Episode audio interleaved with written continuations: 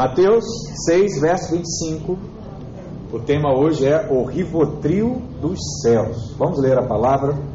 Diz assim: Por isso vos digo, não andeis ansiosos pela vossa vida, quanto ao que haveis de comer ou beber, nem pelo vosso corpo, quanto ao que haveis de vestir.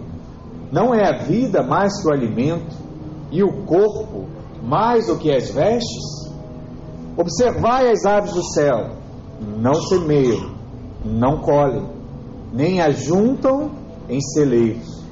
Contudo, vosso Pai celeste as sustenta. Porventura, não valeis vós muito mais do que as aves? Qual de vós, por ansioso que esteja, pode acrescentar um côvado ao curso da sua vida? E por que andais ansiosos quanto ao vestiário? Isso aqui é muito forte, irmãos. Considerai como crescem os lírios do campo. Eles não trabalham nem fiam. Verso 29. Eu, contudo, vos afirmo que nem Salomão, em toda a sua glória, né, em toda a sua sabedoria, em todo o seu poder, se vestiu como qualquer um deles.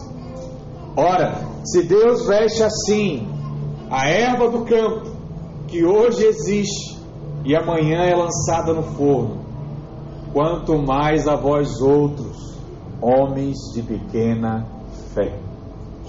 Verso 31. Portanto, não vos inquieteis dizendo: o que comeremos, o que beberemos, ou com que nos vestiremos? Porque os gentios, aqueles que não conhecem a Deus, é que procuram todas essas coisas. Pois vosso Pai celeste sabe que necessitais de todas elas. Verso 33. E aqui é a chave, né? Buscai, pois, em primeiro lugar, o seu reino e a sua justiça, e todas essas coisas vos serão acrescentadas. Que coisas, irmãos? Aquilo que você come, aquilo que você veste, aquilo que são prazeres da sua vida, todas essas coisas. Verso 34: Portanto, não vos inquieteis com o dia de amanhã, pois o amanhã trará os seus cuidados. Basta o dia o seu próprio mal. Sabe o que está dizendo aqui? Deita a cabeça no travesseiro e dorme, porque o dia acabou. Amanhã nasce um novo dia e novas coisas Deus tem para você. É interessante quando você começa a ler biografia de grandes homens de Deus, principalmente do passado, a maioria deles tinha uma prática. A prática deles era acordar muito cedo. Talvez hoje isso seria um desafio, né? Mas ele acordava cedo. E sabe qual era o propósito deles acordarem cedo? Era poder glorificar o nome de Deus ao amanhecer. Porque a transição da noite para amanhã é o que a palavra diz. As trevas, mais uma vez, não venceram, porque a luz da estrela da manhã veio novamente. E mais um dia se inicia. E mais uma oportunidade Deus tem de abençoar a sua vida, de abençoar o seu casamento, de trazer cura para essa enfermidade, de abrir essa porta de emprego, sabe? Por isso que a palavra diz: basta cada dia o seu mal. Dorme, porque à noite não teria o agir de Deus natural, né? Agora, quando amanhece, Deus vem com toda a sua força, com toda a sua luz, trazer clareza que Ele vai fazer coisas boas ao seu respeito. Eu não sei se você sabe, mas o Brasil hoje é considerado o país mais ansioso do mundo. Segundo a OMS, né, que é o órgão mundial aí de saúde, o Brasil sofre uma epidemia de ansiedade com cerca de 18,3 milhões de habitantes. Então, se você levar em consideração aí que o Brasil tem mais de 200 milhões de habitantes, cerca de 9% da população brasileira sofre de ansiedade. Convive com esse transtorno, né, no nível de fato de enfermidade, né, de doença. Não é só aquela ansiedade normal que você sente em algum momento da sua vida. E nós falamos isso semana passada, que a ansiedade é a enfermidade mais democrática da nossa geração. Por quê? Ela atinge o pobre, mas ela também atinge o rico. Ela atinge o jovem, mas também atinge aquele mais experiente. Ela atinge o analfabeto, mas atinge também os doutores. Então, qualquer classe social, qualquer nível de escolaridade, a ansiedade ela é capaz de atingir. E nós aprendemos também que a ansiedade é você se ocupar de um problema que ainda não está acontecendo. Um problema que ainda não foi gerado. É sofrer de fato de forma antecipada. E isso foi muito dito nas células dessa semana, que é você também deixar de viver de forma plena hoje, por um simples motivo: o medo do amanhã. O medo do amanhã te impede de ser feliz hoje. É estranho isso, mas eu gosto de usar o exemplo de, dos estudos, né? Tem gente que não vive o domingo com medo da prova segunda-feira de manhã. Tem gente que não vive o sábado por conta da prova no domingo. E aí ele não quer conversar, não quer fazer nada, porque ele está lá ansioso de como será aquela prova. Então o que, você aprendeu de fato? É que a ansiedade ela estrangula a alma, ela puxa, ela espreme, e ela te deixa mal com tudo isso, asfixia as suas emoções. Muitos dizem que a ansiedade é o cárcere da esperança. Você não consegue mais acreditar que é possível ser diferente. E é por isso que muitos que sofrem de ansiedades se trancam em casa, não saem de casa, porque ela é o cárcere, ela te prende. E nós precisamos entender como vencer isso. Na ministração passada, nós aprendemos com o apóstolo Paulo, lembra do apóstolo Paulo? Escreveu uma carta aos seus discípulos, e ele estava preso, sofrendo, e ainda assim escreveu uma carta dizendo para as pessoas: olha, tenham calma, Deus vai ajudar vocês. Sabe aquele sentimento que nós temos, né? Ah, eu não posso falar sobre prosperidade porque eu não sou rico. Ah, eu não posso falar sobre cura porque eu estou doente. Ah, eu não posso falar sobre Deus porque a minha vida ainda não foi completamente transformada. Ei! Você nunca será nada completamente. Quando for completo, ou Jesus volta ou ele te leva. Nós estamos em processo de transformação diariamente. Deus vai te transformando a sua alma numa pessoa melhor. Mas Paulo escreveu uma carta. E nós aprendemos semana passada com essa carta que a ansiedade, por exemplo, ela é destrutiva. Ela destrói tudo na sua vida. E você descobriu que o remorso do passado e a preocupação com o futuro tem destruído o que? O mundo real, que é o presente. As pessoas não vivem o presente por remorso do que fez no passado e pelo medo daquilo que vem no futuro. Vivem angustiados. Isso é muito ruim. Nós aprendemos também que a ansiedade ela é cega.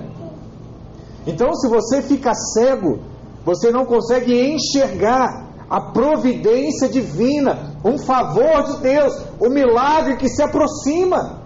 Você não consegue nem declarar isso, profetizar algo bom ao seu respeito. Aí quem é ansioso vive declarando o quê? Nada dá certo comigo. Tudo que eu coloco a mão dá errado. Aí você usa a sua língua profética, a sua boca profética, para lançar maldição sobre você mesmo. Olha que incoerência da parte de Deus quando você entende que você é homem de Deus e mulher de Deus. Você deveria lançar palavras de bênção, de favor. Mas por que você faz isso? Porque a ansiedade deixou cego. Isso é muito sério. Você precisa vencer isso na sua vida. Mas aprendemos também que a ansiedade ela é incrédula. Então, o útero da ansiedade, a origem da ansiedade é a incredulidade. De uma forma mais espontânea, eu digo que a ansiedade ela é prima de primeiro grau da incredulidade. Andam assim, muito próximos. E eu preciso entender que esse é o problema que tem travado muitas coisas na minha vida, muitas coisas na minha família, muitas coisas no meu trabalho, nos meus projetos. E eu preciso hoje vencer isso. Mas o que, é especial na mensagem de hoje? Porque hoje você não vai entender o problema da ansiedade. Hoje eu quero te dar o remédio. Bom, hoje você vai receber o comprimido espiritual para vencer de fato essa enfermidade, essa luta que talvez você esteja enfrentando nesses dias. E é interessante que esse texto que nós lemos, Mateus 6, verso 25 ao 34, Deus vai falar sobre esse remédio para vencer a ansiedade. E de uma forma bem graciosa, ele vai apresentar argumentos para que você creia que é possível de fato vencer tudo isso. Mas eu queria começar falando acerca da primeira expressão do texto que nós lemos, que ela diz assim: por isso, diante disso, né, você que já estudou português, você sabe que ele está querendo explicar algo que foi dito antes. E quem conhece a Bíblia sabe que Mateus capítulo 6, Deus está ensinando acerca de uma luta que existe diante do povo que é a pessoa reconhecer o poder de Deus e o poder de Mamon, que é o poder do dinheiro. Então, algo estava sendo ensinado naquele momento aos discípulos. Era a questão: ou você serve a Deus, ou você serve a Mamon. E Jesus, ele considerou que todo ser humano busca alguma coisa. Lembra que eu já disse aqui que todo mundo tem algum tipo de interesse? É, eu falo que às vezes você veio no culto por interesse na irmã, interesse no irmão, nada disso é ruim, né? Interesse na, na sua cura, interesse na sua paz interior. E isso, às vezes a pessoa fala, ah, pastor, não foi isso não, ele se defende, né? Não, irmãos. O ser humano, ele vive à procura de coisas. Não tem jeito. E assim é. E isso tem um nome, né? Seria o nome de ambição. Só que essa ambição, ela pode ser positiva ou ela pode ser negativa. Podemos ter ambições de Deus, mas podemos também ter ambições puramente de sucesso e riqueza, né? Ah, pastor, eu quero ser isso, eu quero ser aquilo. São coisas completamente diferentes. Mas a ambição da pessoa é aquilo que impele ela, é aquilo que motiva ela, é aquilo que dá sentido à sua vida, para procurar algo diferente, para procurar coisas maiores. E em função disso, o Senhor coloca a escolha entre buscar o reino e a sua justiça, que nós lemos lá no verso 33, ou buscar o dinheiro e a segurança desse mundo. Aquela que você pode de fato pagar. A cura, o prazer, a paz, comprar um remédio caro. Jesus ele está tratando dessa diferença de percepção das coisas. Porque quando nós temos uma percepção negativa acerca dessa ambição, acerca dessa conquistar coisas, você se torna alguém angustiado e ansioso. Porque agora você não depende mais de Deus. E se você não depende de Deus, você não sabe se vai dar certo. E se você não sabe se vai dar certo, você vive angustiado. Eu não sei se você consegue compreender a origem de fato dessa ansiedade. Eu quero dizer para você que hoje nós não precisamos mais viver ansiosos e angustiados sobre o nosso futuro. Sabe por quê? porque o Senhor nos apresentou o remédio para curar toda a ansiedade da nossa vida. E o primeiro remédio, a primeira cápsula que eu quero que você aprenda hoje, é que a cura da ansiedade vem quando entendemos o valor que temos para Deus. Fala para o irmão que está do seu lado. Você é muito valioso. Diga para ele: olha, você é uma joia rara. É. Alguns, olha para cá, alguns ainda são carvão. Mas quando Deus começar a lapidar a sua vida, você vai virar um diamante, vai brilhar muito, vai ter um valor muito alto. Você fala assim: ah, pastor, eu só consigo falar o que não devo, eu só consigo agir errado, eu só arrumo problema. É, porque o carvão ainda está lá, você não está permitindo ainda lapidar. Mas quando Deus começar a te lapidar, você vai ver o valor. Deus já reconhece esse valor na sua vida. E o Senhor Jesus, ao falar sobre ansiedade, ele nos diz que para esse rivotril dos céus, ele tem uma composição, uma fórmula que é extremamente importante, que é entender o valor que nós temos para Deus. Olha o que a palavra diz lá em Mateus 6, verso 26. Observai as aves do céu, não semeiam, não colhem, nem ajuntam em celeiros. O que é juntar em celeiros, irmãos? Poupança, investimento, tesouro selic, né? bolsa de valor, juntar celeiros. Ele diz: ó, eles não juntam nada, não juntam nada. Contudo, vosso Pai celeste os as sustenta. Porventura, não valeis vós muito mais do que as aves? Ei, Olha o valor que Deus está dizendo ao seu respeito. Jesus disse que você vale muito mais do que as aves. E mais, presta atenção: se Deus cuida delas, o que Deus não é capaz de cuidar de você? Ele está te chamando a atenção, ele está trazendo questionamentos para te fazer a refletir sobre isso.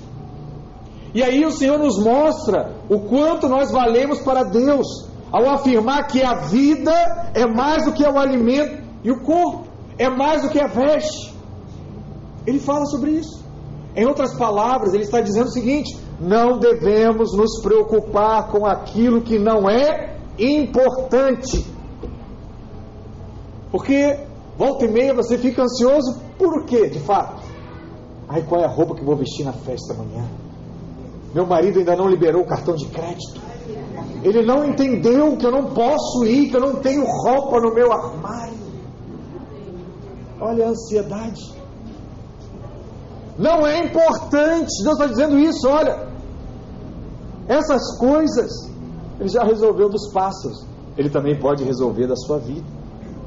A vida e o corpo, isso sim, são muito importantes. Mateus verso 25 diz isso, né? Por isso vos digo: não andeis ansiosos pela vossa vida com que a vez de comer, ou beber, ou pelo nosso corpo, quanto ao que a vez de vestir. Não é a vida mais do que o alimento? Não é o corpo mais do que as vestes? Você ainda não entendeu a mensagem? Por que, que Deus está falando isso? Porque ele vive num nível acima do terreno. Você sabe, né? Que os animais são seres irracionais, né? Essa é a diferença do ser humano normal, né? Do Homo sapiens. Lembrei aqui de outra coisa, não vou falar. Homo sapiens. E o animal que não tem essa função da sua mente, o que, que ele faz durante a sua vida? Ele come, ele bebe, ele se reproduz e ele morre. Você, sendo alguém criado por Deus de uma forma diferente, você precisa fazer algo além do que um animal irracional é capaz de fazer. Porque hoje você é capaz de compreender que a vida é mais do que o alimento. É engraçado que nós ensinamos no curso de maturidade acerca dos instintos que são ligados ao nosso corpo, que o grande desafio do homem de Deus, da mulher de Deus, é vencer o instinto. Porque se você não vence o instinto, irmãos, você é um ser irracional. O homem carnal é um homem irracional, que não consegue entender que a carne dele é fraca e que se ele der mole para a carne, ele vai pecar. Esse é o problema. Deus está querendo nos levar para um nível maior. O Senhor quer que nós tenhamos a atitude correta. Se os nossos olhos forem bons, nós vamos enxergar a vida e não o alimento. Se o nosso corpo for bom, ele vai se identificar com aquilo que faz bem ao corpo, para que eu possa viver mais e pregar mais tempo a palavra, e não com a roupa, e não com a joia, e não com um detalhe ou com um acessório. Porque a nossa visão, ela determina aquilo que é a nossa prioridade. Deixa eu te falar uma coisa.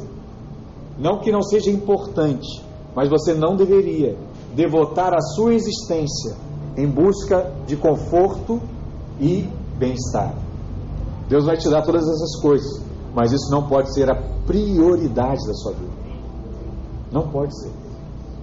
Até porque você não sabe, talvez, qual é o propósito que Deus tem para a sua vida. Mas eu quero voltar a dizer para você que o Senhor afirma que ficar ansioso não muda em nada a sua situação. Sim ou não? Vai mudar alguma coisa? Nada. Porque o que a Bíblia também diz? Que você não pode, presta atenção aqui, você não pode acrescentar um cômodo à sua vida por conta da sua ansiedade. Você não tem esse poder. Você não sabe o que vai ser do amanhã. Portanto, irmãos, a ansiedade, ela é completamente inútil. Não tem valor algum. Mateus 6, verso 27 diz isso, né? Qual de vós, por ansioso que esteja, pode acrescentar um côvado ao curso da sua vida? Que, que você entende? É que a ansiedade não tem poder de mudar a nossa situação. A ansiedade só é capaz de fazer uma coisa: sabe o que? Roubar a sua fé. A ansiedade ela rouba a sua fé ao ponto de você não crer mais que aquela situação é possível de mudança, é possível de transformação. Por isso que Jesus disse que o ansioso é um homem de pequena fé. Mateus 6, verso 28 diz: Por que andais ansiosos quanto ao vestuário? Considerai como crescem os lírios do campo, eles não trabalham nem fiam. Eu, contudo, vos afirmo que nem Salomão, em toda a sua glória, se vestiu como qualquer deles. Ora, se Deus veste assim a erva do campo, que hoje existe e amanhã é lançada no forno. Quanto mais a vós outros, homens de pequena fé. Homens de pequena fé. Que coisa! Jesus está dizendo claramente que se você vive uma vida ansiosa, a fé desaparece da sua vida. E quando nós não compreendemos a importância de Deus, nós nos afogamos em ansiedade e em angústia.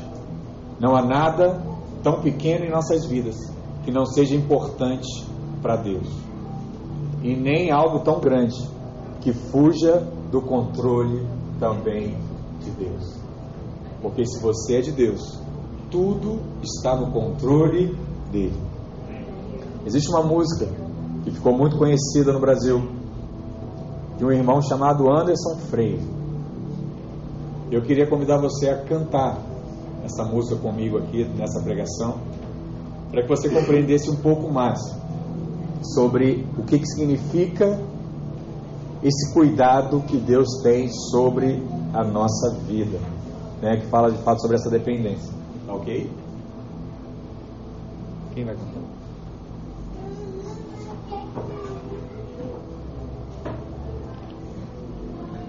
Aleluia.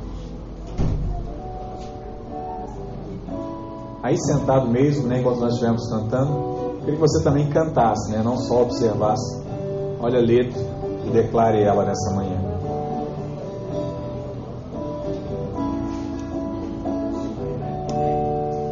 Consigo ver além do teu olhar, tudo que consigo é imaginar. Declare isso. A riqueza que existe dentro de você. O ouro eu consigo só admirar, mas te olhando eu posso a Deus adorar. Sua alma é um bem que nunca envelhecerá. O pecado não consegue esconder a marca de Jesus que existe em você. O que você fez ou deixou de fazer não mudou isso. Deus escolheu você. Sua realidade não está naquilo que você possui ou que sabe fazer. Isso é mistério de Deus com você. Você é um espelho que reflete a imagem do Senhor. Não chore se o mundo ainda não notou. Já é o bastante Deus reconhecer o seu valor. Você é precioso, mais raro que o ouro puro de Ofir. Se você desistiu, Deus não vai desistir.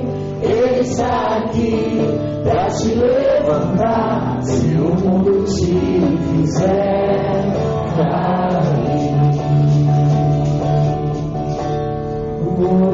Consigo só te mirar. Mas te olhando eu posso a Deus adorar. Sua alma é o bem que nunca envelhecerá. O pecado não consegue esconder a marca de Jesus existe em você. O que você fez ou deixou de fazer não mudou o início. Deus escolheu você. Sua raridade não está naquilo que você possui ou que sabe fazer. Isso é mistério de Deus com você. Amém. Todos vamos, vamos declarar. Você é um espelho e reflete a imagem do Senhor. Não chore se o mundo ainda não notou. Já é o bastante Deus reconhecer Declare isso. Você é precioso, mais raro que o ouro puro de Ofir. Se você desistiu, Deus não vai desistir. Ele está aqui pra te levantar. Se o mundo te fizer cair. Aleluia. Pai, em nome de Jesus, toca corações nessa manhã. Ministre, em nome de Jesus, que cada irmão, cada irmã aqui possa reconhecer o seu valor diante de Deus. Em nome de Jesus, em nome de Jesus. Amém? Glória a Deus. Obrigado aí, os irmãos do louvor. Deus abençoe a sua vida. Mas é bom, né, quando você pode ministrar a palavra, cantar e ser tocado por aquilo que você está simplesmente declarando. Mas é algo muito forte aqui, né? Porque diz assim: olha, o pecado não consegue esconder a marca de Jesus que existe em você. Não foi você que determinou, foi Ele que te escolheu. E se Ele te escolheu, Ele te predestinou a fazer a sua vontade aqui na terra. E a vontade de Deus ela é boa, ela é perfeita, ela é agradável. E é por isso que você se alegra em buscar o seu reino em primeiro lugar. E é por isso que tudo é acrescentado, porque aquilo que é de Deus é bênção para a sua vida. Mas tudo isso só é te dado porque Deus reconheceu o valor na sua vida. Amém, irmãos? Trate muito bem seu pai, sua mãe, seu marido, sua esposa, seu filho, porque tudo isso é presente de Deus na sua vida. Pastor, mas meu presente veio com defeito. Não dá para trocar mais, amém? É esse aí mesmo. Mas Deus vai te dar as ferramentas para você consertar o brinquedo ou para você aceitar o brinquedo do jeito que ele é. Se você tiver muita dificuldade, Deus vai te dar a ferramenta. Mas se você for homem de Deus, for mulher de Deus, você vai reconhecer a limitação do irmão e vai amá-lo a si mesmo. Porque sabe, esse é o objetivo de Deus. O objetivo de Deus, muito crente acha, que é mudar as pessoas. O objetivo de Deus não é mudar as pessoas. O objetivo de Deus é te levar a amar as pessoas do jeito que elas são. Só que ele sabe que esse é um nível mais alto. Eu estou dizendo já qual é o patamar mais alto. Busca isso, ore por isso, viva isso, em nome de Jesus. Amém? Segundo, a cura da ansiedade vem quando conhecemos a Deus como Pai. É precisamente lá no Sermão do Monte que o Senhor Jesus nos revela a Deus como Pai. Quando ele ensina os discípulos a orar, aquela oração que é mais conhecida talvez hoje em dia de diversas religiões, que é o Pai Nosso. Pai Nosso. Até então, um judeu não se referia a Deus como Pai, ele apenas dizia a Deus como o Senhor, como eu sou. Ninguém teria a ousadia de ter esse nível de intimidade, de chamar a Deus como Pai. E essa figura de um Deus como Pai, somente o cristianismo nos apresenta. Nenhuma religião do mundo tem a ousadia de chamar a sua liderança suprema de Pai. O judaísmo não chama Deus de Pai. O budista não chama Deus também de Pai. O muçulmano, ele não chama Alá de Pai. E o pessoal das práticas, né, de Ubanda, Candomblé, também não chama o seu ídolo, né, o seu, o seu, a sua figura representativa de pai. Tem nomes. Mas nós agimos diferente. Somente o cristianismo, o adorador pode orar dizendo: Pai nosso. Portanto, essa é a revelação mais poderosa da nossa aliança. Que revelação é essa, pastor? Deus é o nosso Pai. Diga assim comigo: Deus é, Deus é o, meu pai. meu Pai. E o meu Pai, o meu pai me ama. Me ama. Amém? O meu Pai me ama. Ele não é um pai abusivo. Ele não é um pai omisso. A palavra nos garante que ele é um pai zeloso. Ele é um pai provedor, ele é um pai protetor, sabe? Que cuida dos seus filhos. Isso fica claro na palavra quando, quando Jesus ele afirma lá no verso 31 de Mateus 6, que diz o seguinte: Portanto, não vos inquieteis dizendo: que comeremos, que beberemos, ou com que nos vestiremos. Porque os gentios é que procuram todas essas coisas, pois vosso Pai Celeste sabe que necessitais de todas elas. Quem aqui que é pai ou mãe já teve um filho pequeno e você viu que o tênis do seu filho estava lá velho, rasgado, que a roupa já estava pequena. E você olhou para aquela situação e você pensou o quê? Preciso comprar roupas para o meu filho, para minha filha. Mas você está apertado em algum momento, em alguma circunstância. E você se organiza para fazer essa troca de muda de roupas, né? E criança é impressionante. E aí, a criança fala assim: pai, eu quero a roupa tal. Eu quero tênis tal. O que Deus está dizendo aqui? O pai já sabe a necessidade. Ele só está se organizando para dar aquilo que é o desejo do seu filho. No nosso caso, às vezes é a falta de recurso, mas para Deus não falta nada. Que para falta não é para ele, para nós é a maturidade de receber aquele presente. É só isso que é o tempo lá de Eclesiastes, né? Tudo tem o seu tempo. É o tempo do seu amadurecimento. Mas Deus ele quer dar. E é interessante que se nós desejamos vencer a ansiedade, precisamos ver a Deus como Pai. Pois tê-lo apenas como Deus nos coloca numa posição de temor e de insegurança, né? Um Deus longínquo que pode estar irado comigo. E aí você não pensa nem em pedir alguma coisa. Deus nos coloca. Às vezes você pensa que está nessa situação. Mas Deus ele quer que você seja como quem? Uma criança. Um adulto. Ele está diante de uma pessoa muito famosa, colocam grades e ele entende que ele não pode passar daquela grade para ver o mais perto possível aquela pessoa que ele tem algum, alguma, algum tipo de admiração. Agora, bota uma grade para uma criança que tem admiração por alguém. Sabe o que ele vai fazer com a grade? Você sabe? Vai pular e vai correndo diante daquela pessoa que ele admira. Por isso que a palavra diz o quê? Entrai com ousadia no trono da graça. O que, que é entrar com ousadia no trono da graça que eu já brinquei aqui? É aquele casal que está no quarto e o filho nem bate a porta. E ele vai e pula em cima da cama. Eu amo você, papai, mamãe. Quero ficar aqui. Né? Mas todo mundo já teve essa experiência em momento. Essa é a ousadia de quem entra no trono da graça.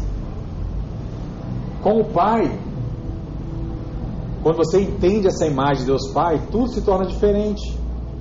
Porque mesmo o filho pródigo, essa história que é muito conhecida lá de Lucas, da, da Bíblia, ele teve o cuidado do seu pai quando precisou e quando recorreu. Nós somos filhos quando reconhecemos Deus como Pai. Nós sabemos que, independente do que viemos a fazer, Ele sempre irá nos acolher. Romanos 8,15 diz: Porque não recebeste o espírito de escravidão, para viverdes outra vez atemorizados, mas recebeste o espírito de adoção, baseado no qual clamamos o que? Abba, Pai. Na velha aliança, as pessoas viviam com medo da escravidão de um Deus irado. Então, quando eles aprontavam, eles fugiam da presença de Deus. Eles fugiam do arraial. Eles se ausentavam com medo de um castigo. Hoje, nós não precisamos mais viver assim, porque hoje nós somos feitos filhos. E pelo Espírito, nós clamamos o que? Abba, Pai. Paizinho. E o Espírito ele fez questão de deixar essa expressão em hebraico, para que não houvesse dúvida. E a aba é a palavra mais comum que uma criança usa lá em Israel. E de fato pronuncia, né? O hebraico. E você vai pela rua e você vai ouvir aba, aba, aba, aba, aba. É comum, né? Papai, papai, papai. Aonde vão? E Deus deixou desse jeito para que não houvesse dúvida, para que ninguém pensasse em traduzir isso de uma forma diferente que nos fosse Pai. Meu povo precisa entender que eu sou Pai. Eu quero te falar uma coisa. Ao menos que você seja capaz de chamar a Deus de paizinho, você será capaz de entender que há um favor de Deus. Porque enquanto você ainda não tem coragem, ou você acha que não é possível chamá-lo de pai, você ainda está debaixo de um espírito de escravidão, de medo e também de ansiedade. A expressão usada no texto aqui, outra vez, se refere à lei do Velho Testamento. Naquele tempo, as pessoas se relacionavam com Deus com medo, medo de se tornarem escravos por conta do erro que cometeram, do pecado que fizeram. Hoje podemos, de uma forma diferente, clamar a Deus como nosso Pai, Paizinho. E como Pai, por amor de Pai a Filho, Ele sempre nos perdoa. Amém? O Pai sempre nos perdoa. Ele pode ficar triste com a sua atitude, mas Ele sempre irá te perdoar. Eu quero desafiar você a tirar da sua mente a imagem de um Deus que desiste e de um Deus que está distante, que precisa te convencer, te persuadir a vir ajudá-lo. Isso é mentira do maligno. Se hoje você entender e falar assim, Pai, preciso de você, como é aquela canção da Lagoinha, né? Preciso de ti. Faz um teste, se tranca no quarto, vai orar, bota seu louvor e declara ele sozinho. Você não vai ver Deus te abraçando na hora. Porque você vai dizer algumas palavras-chave. Pai, preciso de ti. Não é o louvor, não é quem cantou, não é a melodia. É a simples declaração que sai dos seus lábios. Quando você fala isso de todo o seu coração, Deus ele vai ao seu encontro na mesma hora e te mostra: eu estou aqui. Aí o que basta agora é confiar nele, para que todas as outras coisas andem da forma correta. Em nome de Jesus. Amém? E por último, a cura da ansiedade também vem quando buscamos o reino de Deus e a sua justiça em primeiro lugar. Então observe, que nós pegamos Mateus 6, verso lá 25 em diante, e fomos batendo detalhes e detalhes dessa fórmula do remédio para curar a sua ansiedade. Nós chegamos aqui no último ingrediente né, dessa fórmula. O Senhor está dizendo aqui, na Sua palavra, que o que é a causa dessa ansiedade no nosso coração é preocupação com coisas, ao invés de se preocupar com o reino de Deus. Você escolheu ter outras preocupações na sua vida. Em Mateus 6, verso 33, deixa isso muito claro. Olha o que ele diz: Buscai, pois, em primeiro lugar o seu reino e a sua justiça, e todas essas coisas vos serão acrescentadas. Todas as coisas aqui referidas pelo Senhor não são acrescentadas quando nós buscamos primeiro a justiça do reino. Elas vêm de acordo com o que você coloca Deus como foco. Na verdade, elas são acrescentadas, né? Quando você procura e vê a Cristo como seu Senhor, Salvador, como aquilo que é prioridade na sua vida. E há duas coisas que nós precisamos buscar, segundo Jesus: o reino de Deus, diga comigo, reino de Deus. E segundo, a sua justiça, diga, a sua justiça. Mas, pastor, o que, que seria de fato essa expressão, reino de Deus? Porque buscar o reino de Deus, em primeiro lugar, é algo que tem sido mal interpretado no decorrer da história. Pessoas têm uma compreensão errada acerca dessa frase, né, desse tema. E eu queria te mostrar pelo menos três compreensões erradas acerca de buscar o reino de Deus. A primeira compreensão errada a esse respeito é aquela que diz que por conta disso os crentes estão isentos de trabalhar. Diga assim: o crente precisa trabalhar. Então tem muita gente que fala assim: ah, pastor, eu busco o reino e eu não preciso mais trabalhar. Aí Deus vai providenciar tudo, vai acontecer tudo, porque eu estou lá buscando o reino. É meio chocante isso, né? Mas nós não podemos ficar sentados esperando simplesmente que Deus vai prover algo. Eu estou dizendo aqui algo material. Eu tenho batido muito nessa tecla, a interpretação errada acerca da graça de Deus. Presta atenção. Graça é favor, mas é favor, sabe para quê? Diga para o irmão que está do seu lado: é favor para você trabalhar e estudar. Amém? Pastor, mas aí não tem favor nenhum se eu estou trabalhando. Tem sim. Tem favor. Né? Porque ele vai te dar disposição para trabalhar. Sim ou não? Tem dia que você acorda de manhã e fala assim, estou com o maior sono, por mim eu ficaria deitado aqui. Hoje não vou trabalhar, não. Volta e meio, encontra o irmão na igreja e fala assim, o que, que houve? Ah, saí do trabalho. Por quê? Ah, cheguei atrasado, chefe nem entendeu. Mas foi o quê? Um dia? Não, pastor, foi umas quatro vezes, mas assim, não é muito. Não é muito. Né? Aí ele fala assim, aí o outro, pastor, o que que houve? Ah, saí, trabalho lá estava muito puxado.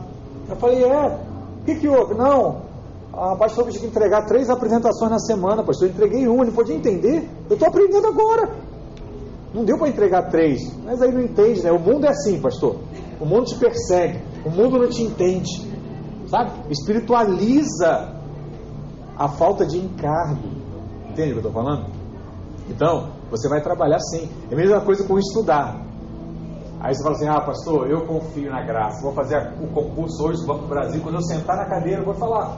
Eu fiquei a semana toda ensaiando louvor, cantando, treinando, sabe? Liderei célula segunda, terça, quarta, quinta, sexta, sábado, domingo. Não tive tempo para estudar. Então eu sei que quando eu sentar na cadeira, eu vai soprar no meu ouvido assim, ó, letra B.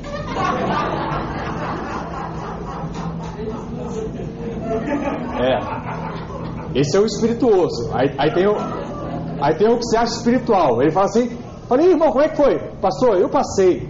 Falei, passou? passei. Como é que você tem certeza? É porque eu peguei lá 20 questões. Marquei tudo C de Cristo, C de Cristo, C de Cristo. Aí o outro não, marquei metade C de Cristo, D de Deus. Porque A não é que é Adão, né? Adão não é de Deus. C também não, porque lembra de Caim, né? Caim é pro... Sobrou mesmo. É B de benção, né? Aí começa a ficar mais difícil, né? Aí tu começa a surgir muitas alternativas. Mas como é que Deus faz, irmãos? Onde é que está o favor de Deus? Sabe onde é que está o favor de Deus? Vou falar mais uma vez para marcar, principalmente o coração dos jovens. O favor de Deus está em você conseguir ficar uma hora estudando todo dia. Imagina, ficar uma hora sem olhar para o WhatsApp e Instagram. Pastor, é milagre. É milagre. Sim ou não? É milagre. É muito difícil hoje em dia. Eu falo que é mais difícil estudar hoje do que era antigamente. Antigamente era, era televisão. Né? Hoje a internet ela é implacável, irmãos. Não tem como.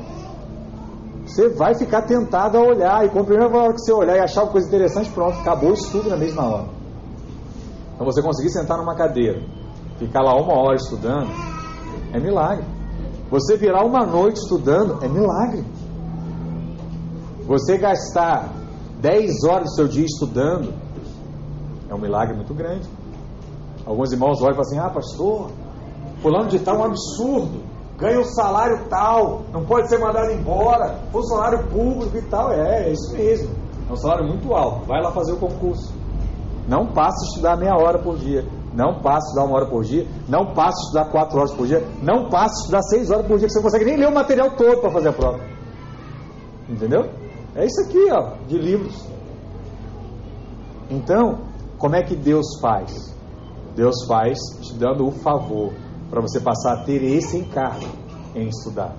Deus faz te dando a disposição de dormir às vezes quatro horas no seu dia durante um mês, dois meses, para você estabelecer o seu emprego, o seu negócio, o negócio nem vai dar certo.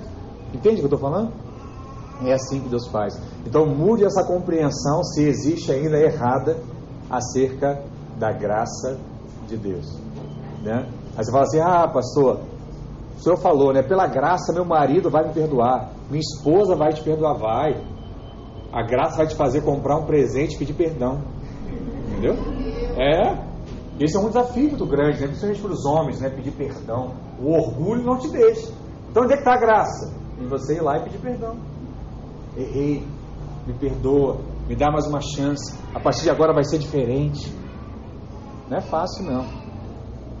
Pelo menos para alguns, para a maioria, né? Para alguns talvez já, já usa aquele óleo de peroba, né? Então já é cara de pau e aí não, não tem mais dificuldade nenhuma de falar duas, três, quatro vezes.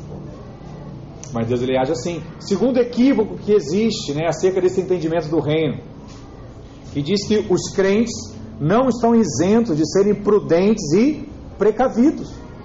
Ah, pastor, eu agora busco o reino de Deus e eu posso fazer qualquer coisa. É igual você entrar num, num barco, tem colete lá, salva-vidas, e você não quer usar porque você é crente e busca o reino. Aí teu barco afunda, tu é o único lá que vai se afogar, porque está sem colete e não sabe nadar. Ah, pastor, eu não uso cinto de segurança no carro, não, porque eu sou crente. Vai, é. Vai andar com alguém lá que vai assim na velocidade, não vê o carro da frente. Sabe o que acontece com alguém que está sem cinto? Ele é jogado para fora do carro. Você vai fazer igual o super-homem. Entendeu? Só que o super-homem é ficção, tá, irmãos? Não é de verdade. É muito ruim. É muito complicado. Então, você precisa sim ser precavido. Entende? É complicado você lidar, por exemplo, com o seu instinto do corpo. Ele fala coisas. Ele diz coisas. Pastor, eu sou tranquilão, pastor. Eu controlo meu corpo. Eu controlo a minha carne. É. Acha isso mesmo. Você vai parar lá juntinho do Zé Pilintra, do povo lá, dos capetinhos lá que quer puxar seu, a sua cadeira, sabe? Que quer destruir o seu casamento. Você precisa ter noção dessas coisas, irmão. Você tem que ser precavido, sabe? Não sei nem se eu entro nesse assunto, né? Olha com. Cuidado, hein? Olha com quem você fala, irmão.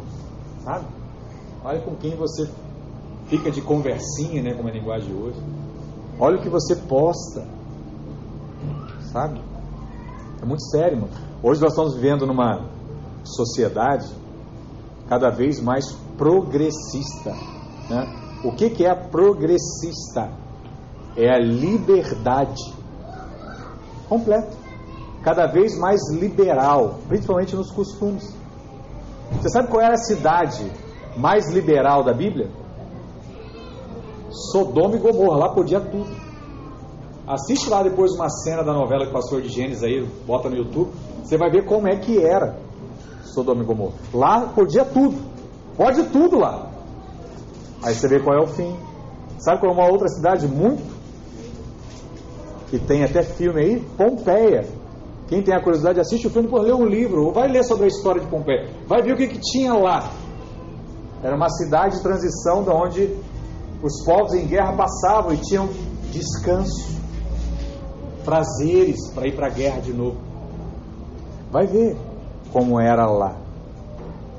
E aí, o mundo tende só a piorar. Essa é a consequência.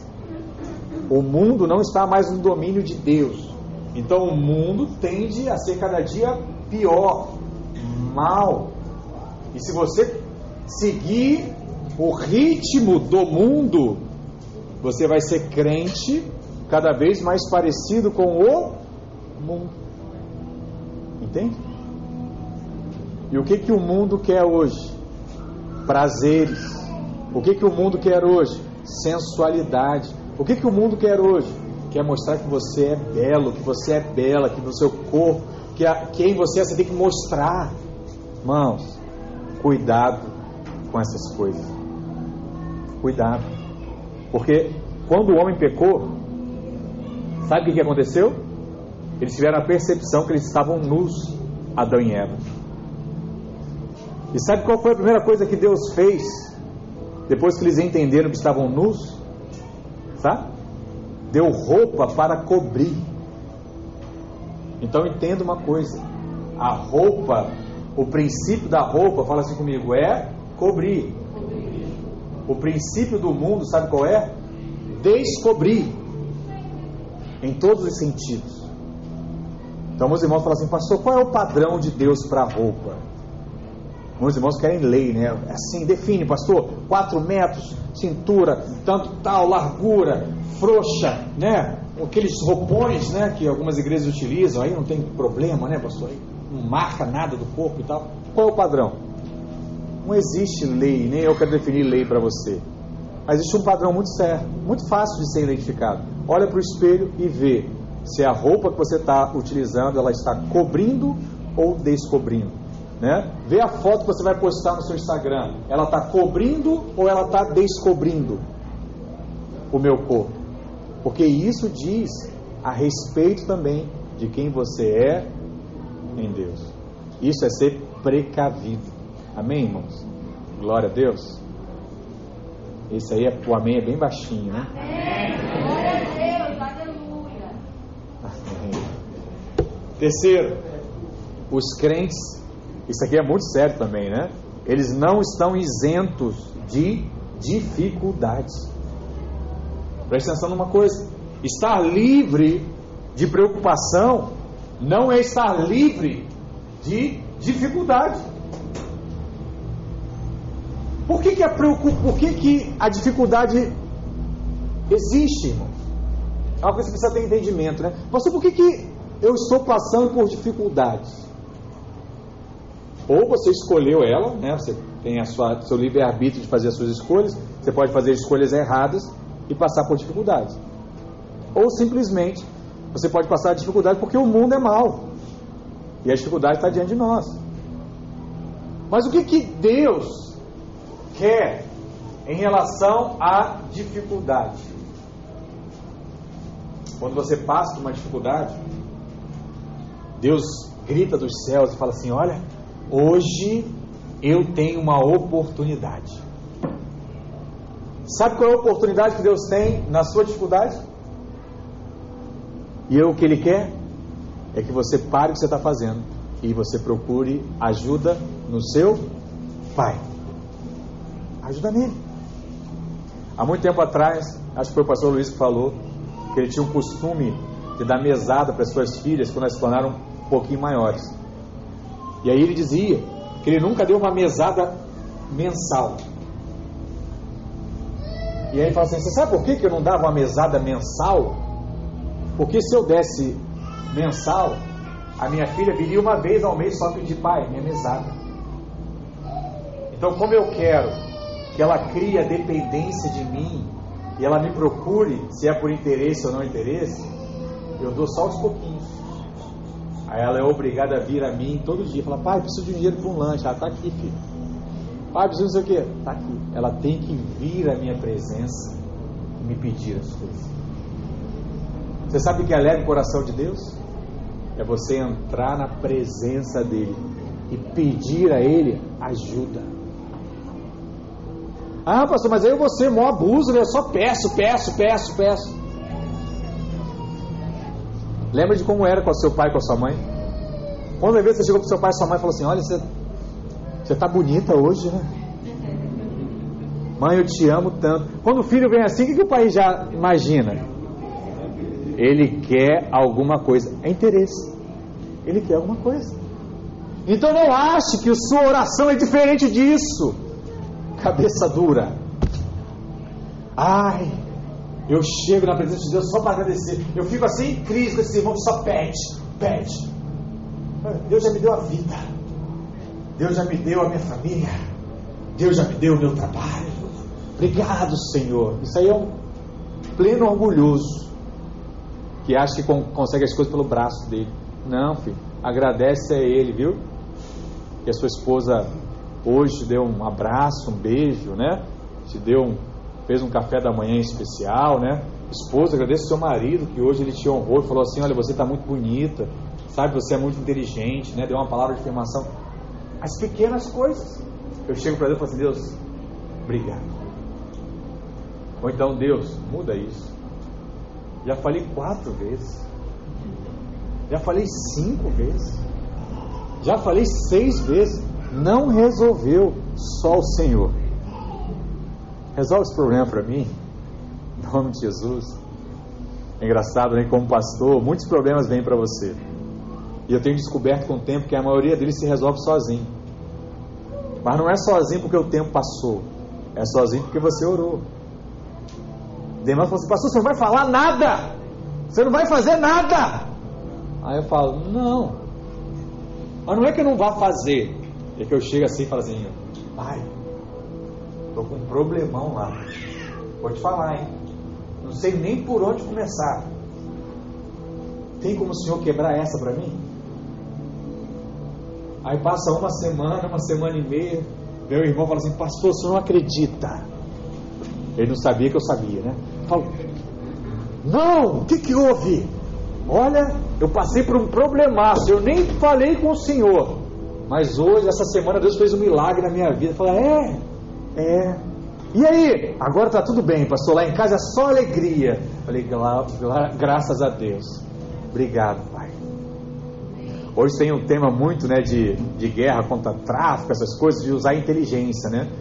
E a estratégia da inteligência é você conseguir efetuar algo sem nenhum tiro. Né? Então eu acho que o crente tem que ser mais inteligente. Que é resolver um problema sem dar uma palavra para o homem, né? mas toda palavra para Deus. Quer ver que você está num nível forte de liderança? É quando os problemas se resolvem sozinhos. Porque você está total dependência de Deus. Semana mesmo, duas semanas atrás, uns problemas se resolveram assim. Deus ele age em todas as áreas, até no envio Deus age para resolver problemas. Porque Deus ele honra o seu coração e a sua simples oração. Então, o reino de Deus, ele é o governo dos céus em todas as áreas da nossa vida. É o governo no casamento, é o governo nos negócios e é o governo também nos relacionamentos. Deixa eu te falar uma coisa. Guarda isso no seu coração. Você sabia que nem todo mundo é carismático? Você sabe que é uma pessoa carismática? É aquela que fala qualquer piada e dá certo, já viu? Já viu, irmão? Você estava na escola, tinha aquele garoto que implicava com todo mundo, mas o pessoal gostava dele. Aí você fala assim, como é que o cara fala mal do outro, brincando lá, e as pessoas riem? E a, e a pessoa que, que sofreu a implicância não fica chateada. Por quê? Porque o rapaz é carismático. Agora vai você que não é carismático fazer a mesma brincadeira. Vê o que, que vai dar. Vão juntar em você ainda. Entendeu? Mas aí, o que, que você acha? Você acha que assim, ah, pastor, eu não sou carismático, mas agora eu estou na igreja e todos têm que reconhecer o meu carisma. Não tem. Você vai procurar uma outra habilidade. Então, o que, que é comum, por exemplo? Uma pessoa que é carismática vai atrair muita gente para a igreja. Muita gente. E vai vir a opção de gente. Aí você vai falar assim: ai, pastor, ninguém vem comigo. Porque te falta carisma, filho. Fala paciência, vai orar. Aí você vai buscar de uma outra forma. Você vai buscar o quê? No trabalho, no serviço, sabe? Você vai procurar uma outra habilidade. Todos têm pelo menos um talento. E vai agir da mesma forma. Eu brincava muito com o pastor Geraldo, que é supervisor lá, do, da, lá de Alagoas, né? Que a gente nunca foi de crescer assim, de número de irmãos, um crescimento explosivo, né? Eu já vi irmãos crescerem assim, 500 pessoas em um ano. Nós nunca fomos assim, mas nós sempre crescemos aos pouquinhos. E aos pouquinhos vai o negócio. E aos pouquinhos as equipes vão se formando. Porque eu falo, né, alguns têm um carisma muito forte, outros têm um caráter muito forte, uma palavra muito forte, uma verdade muito forte, que com o tempo as pessoas percebem e falam assim: não, eu quero andar com alguém assim. Eu sinto verdade no que ele está falando. Entende? E aí é uma outra habilidade, é uma outra qualidade. Mas você não pode ficar chateado com o irmão que tem uma que você não tem. Mesma coisa dos dons espirituais. Um, um tem dom de sabedoria, outro tem dom de fé, outro tem dom de cura, outro tem dom de palavra de conhecimento. Ah, pastor, eu queria mesmo o dom de sabedoria para acertar tudo que eu faço. Mas não tem, irmão. Trabalha com o que você tem. Ou pede o outro. Também não há problema nenhum em pedir. O que você não pode é ficar com uma expectativa que não vai ser suprida, porque é algo que você foi criado desse jeito. E aí você fica, sabe o que? Chateado. E aí você fica angustiado, porque as pessoas não fazem para você como fazem para o outro. Por que, que não fazem? Porque vocês são diferentes. Entende o que eu estou falando? Procure as suas habilidades procure os seus negócios. Às vezes o mais carismático, mais carismático não gosta de acordar cedo, você gosta, você vai trabalhar e vai render coisas de uma forma diferente. Então assim, use as habilidades que você tem e não tente se comparar aos outros. Sabe? A ansiedade também surge quando você quer se comparar ao outro. E aí você nunca vai conseguir alcançar o patamar do outro. Imagina eu aqui querendo que a minha igreja fosse o tamanho da videira do Bueno lá em Goiânia. Eu posso pedir a Deus? Posso, mas eu vou ficar em crise, né? Porque o pastor Luiz prega para 4 mil pessoas, estou pregando aqui para 80, 90, 100. Que Deus é esse? Outro dia ele falou que falou que está passando uma dificuldade, um milhão de reais, foi lá, o irmão ofertou um milhão de reais. Passou aqui dois reais, cinco reais, dez reais. Vou para casa em crise. Tá errado isso, pastor. Só lá e aqui. É, Fiz uma live, apareceu lá 30 pessoas. Pastor Luiz faz a live, dá 20 milhões, 2 milhões de pessoas, 20 é muito, né? Tô, tô chutando aqui. Mas não vou ligar para ele, pastor, eu tô chateado, porque as pessoas só veem a sua live, não vê a minha. Eu falo, ô oh, abençoado, eu já tô há 30 anos nesse negócio, viu? Eu tô aqui, só minha igreja tem aqui, ó, 15 mil pessoas em Goiânia, né? Tenho feito mentoria, tenho colocado minhas palavras. Já acabou, nem, nem percebi. É empolgado. E vai, irmãos. Não tem jeito. Quantos estão compreendendo? Amém? Eu ia entrar até em time de futebol para acordar os irmãos, mas não vou entrar. Queria fazer umas comparações aqui, mas não vou. Então, o nosso desafio é o que, irmãos? É colocar Deus em primeiro lugar. E a promessa é que quando nós cuidamos das coisas de Deus, Ele cuida das nossas necessidades. E todas as coisas vão sendo acrescentadas. Porque o nosso coração já está para Deus. Então entenda uma coisa: o mais importante não é você ser rico, não é você ser o mais bonito, nem você ser o mais influente. O mais importante é você estar mais tempo diante de Deus. Porque se você tiver mais tempo diante de Deus, mais Ele vai cuidando das coisas na sua empresa, das coisas na sua família, das coisas no seu trabalho, e Ele vai resolvendo tudo. Troca o chefe, troca o amigo, vai para outra escola. O problema que você estiver passando, Deus ele vai resolver em algum momento. E o segundo, para encerrar, é a justiça. O que significa buscar a justiça de Deus, irmãos? Será que buscar a justiça de Deus é eu buscar a minha própria, obedecendo os mandamentos, fazendo a fórmula correta, sabe, aplicando aquilo que me foi ensinado por irmão, e aí vai dar certo? Isso não é justiça de Deus, irmãos. Isso é justiça do homem. Isso é justiça própria. E muitos irmãos entram nesse engano. Aí você ouve falar de um irmão que passou para o concurso. Eles falam assim: como é que foi? Não, eu fiquei lá orando, vou falar, um mês. Eu acordava duas da manhã e ia dormir às quatro. Deus falou comigo. Então, o tempo que eu gastava de estudo era meia hora, mas de oração era duas horas, e pela madrugada, e eu passei. E o cara passou. Aí você vai fazer o quê? Não, agora eu entendi a fórmula. Eu vou acordar todos os dias, duas da manhã, vou dormir quatro e vou estudar meia hora e vou passar. Aí chega na prova, não cai as questões, você não passa, o que você vai dizer? Oh Deus, cumpri fielmente o ritual às duas da manhã, cansado ou não cansado, eu acordava, eu levantava, eu orava, fiz a minha listinha, orei por todo mundo, orei até porque eu não gostava, fiz tudo, Deus. Cadê? Sabe qual é o nome disso? Justiça própria, misticismo. Sabe? Se Deus falou com um, não quer dizer que vai falar igual com o outro. Com você pode falar diferente. Entende? São coisas diferentes. Mas a justiça de Deus é diferente. 2 Coríntios 5, 21 diz: Aquele que não conheceu o pecado, ele o fez pecado por nós, para que nele fôssemos feitos justiça de Deus. Quando nós não cremos na justiça que procede da fé, nós vivemos com medo. Tentamos nos suprir com medo do amanhã. Mas quando você entende que a justiça é de Deus e ela já foi estabelecida, eu vivo em paz. Romanos 1,17 diz: Visto que a justiça de Deus se revela no Evangelho, de fé em fé, como está escrito: O justo viverá pela fé. Fé em quem? Fé em Deus. Se eu tenho fé em Deus, Deus me faz justo. E se eu sou justo, eu tenho direito a toda a herança de Deus. Eu quero falar algo para você. O nosso problema não é fazer investimentos, mas o nosso problema é fazer investimentos errados.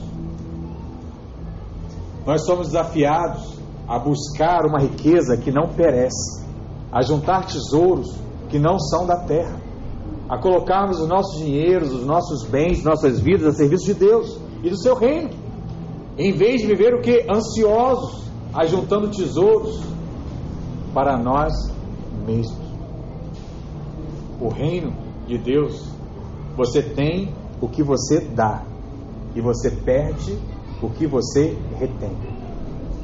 Guarda isso no seu coração. O que você retém, um dia desaparece. O que você dá é como um canal. Se Deus vê que não, você não é um mar morto, Ele vai jogando mais água no canal. Porque você precisa de mais. Entende? Precisa reconhecer isso em todas as áreas da sua vida. Se ele vê que você tem um amor especial pelos casamentos, pelas famílias, ele tem que encher o seu casamento, sabe, de amor, de alegria, porque você libera isso para as pessoas. Sabe, se você é alguém generoso, gosta de abençoar as pessoas, Deus tem que liberar um canal muito forte, com água corrente forte, de, de recursos, dinheiro, Porque ele sabe que ali não para. Ele vai dar. Sabe? Se você é alguém que dedica o seu tempo para visitar, conversar com pessoas, ele vai te dar mais tempo, ele vai aplicar mais desse rio na sua vida, para que você possa ter para dar. Glória a Deus. O mistério de Deus é você ter para dar tempo, dinheiro, relacionamento. Tudo na nossa vida é assim. A palavra evangelho significa boas novas. E a boa notícia de que Deus não está mais imputando pecado a nenhum de nós. Hoje Deus nos olha pela sua justiça, pelo seu amor, como um pai. Romanos 8, verso 1, para encerrar, diz assim: Agora, pois, nenhuma condenação há para aqueles que estão em Cristo Jesus. Aquilo que você fez, aquilo que você deixou de fazer, foi apagado. Hoje, você tem uma nova vida diante de Cristo. E Ele quer fazer nova todas as coisas na sua vida. Hoje, nós vamos, vivemos um tempo em que nós estamos presos à ligação, presos à leitura de Facebook, WhatsApp, Instagram, olhar e-mail. Tudo acontece tão rápido que você fica nervoso quando a internet está lenta. Você fica nervoso quando você aperta o botão do elevador e o elevador não chega. Esse é você hoje. E esse é você, sabe o que? Estressado, ansioso, o tempo todo preocupado com o futuro e não desfruta das pequenas coisas do presente. É um filho que diz assim: pai, vamos brincar. E você não tem tempo de brincar com o filho. Pequenas coisas. Pequenas coisas. E isso é um problema. Porque no momento em que você precisa depender de Deus, você quer que Ele atue na mesma velocidade. E Deus quer te ensinar que a velocidade dele é diferente da sua. É diferente da sua. Você quer acelerar Deus? Não, Deus tem o tempo certo, a hora certa e o momento certo. E quando essas coisas não acontecem no seu tempo, você fica ainda mais nervoso. Você ainda fica mais chateado. Eu quero dizer algo do coração de Deus para você nessa manhã. Aquieta o seu coração. Deus tem o controle de todas as coisas. Receba paz sobre a sua vida. Descanse nele. Renda-se agora mesmo. Porque você tem mais para ele do que as aves dos céus e do que os lírios do campo. Ele é o seu Pai. E você foi feito justiça de Deus em Cristo Jesus. Se isso não for capaz de te dar paz ao seu coração, nada mais será. Que assim seja na sua vida hoje, em nome de Jesus. Amém? Fica de pé aí onde você está.